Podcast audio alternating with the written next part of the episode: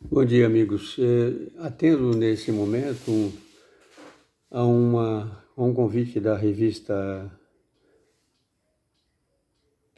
Médicos Residentes de Pediatria, em que me solicitou fazer um vídeo sobre um artigo que nós publicamos sobre as relações entre os pediatras e as mães consideradas imponderadas. Mães imponderadas são aquelas que conhecem bastante profundamente o seu filho, têm opinião formada, muitas vezes consultam internet, consultam outros lugares de informação e que vêm ao consultório e às vezes se negam a aceitar as condutas que os pediatras colocam. Eu já recebi de algumas mães comentários como o seguinte tipo, olha, não concordo, eu, eu acho que deve ter feito tal coisa. Eu digo, mas olha, a minha conduta é essa.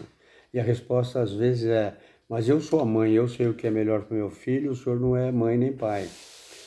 Então, nesse momento, o pediatra tem que ter muita paciência, muito cuidado e entender que se essas mães estão se portando dessa maneira é porque elas estão muito preocupadas com os filhos e às vezes têm posições radicais e só tem um jeito de conseguir continuar tratando dessas crianças, é paciência, calma, tranquilidade e negociação do que é melhor para o filho e por que é que ela não aceita a colocação do pediatra. Jamais responder agressivamente ou ter uma visão de confronto. A visão tem que ser sempre de cuidado, de paciência, de conversa, de diálogo e tentar mostrar com argumentos científicos por que, que você está tomando essa ou aquela conduta e sempre que possível tentar entrar é, dentro de uma conduta respeitosa, mostrando para a mãe por que, que é importante que ela siga aquilo que o, o doutor está encaminhando.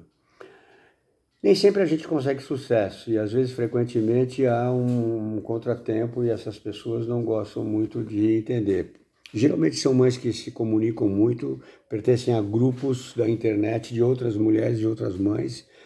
Geralmente fazem críticas a condutas até equivocadas que alguns médicos podem tomar e por isso têm posições assim antagônicas e vêm às vezes uh, lastreadas por grupos que trabalham de uma maneira muito intensa, se comunicando e até fazendo análises críticas e comentando. Por isso a importância de a gente conversar, entender e saber a origem dessas críticas.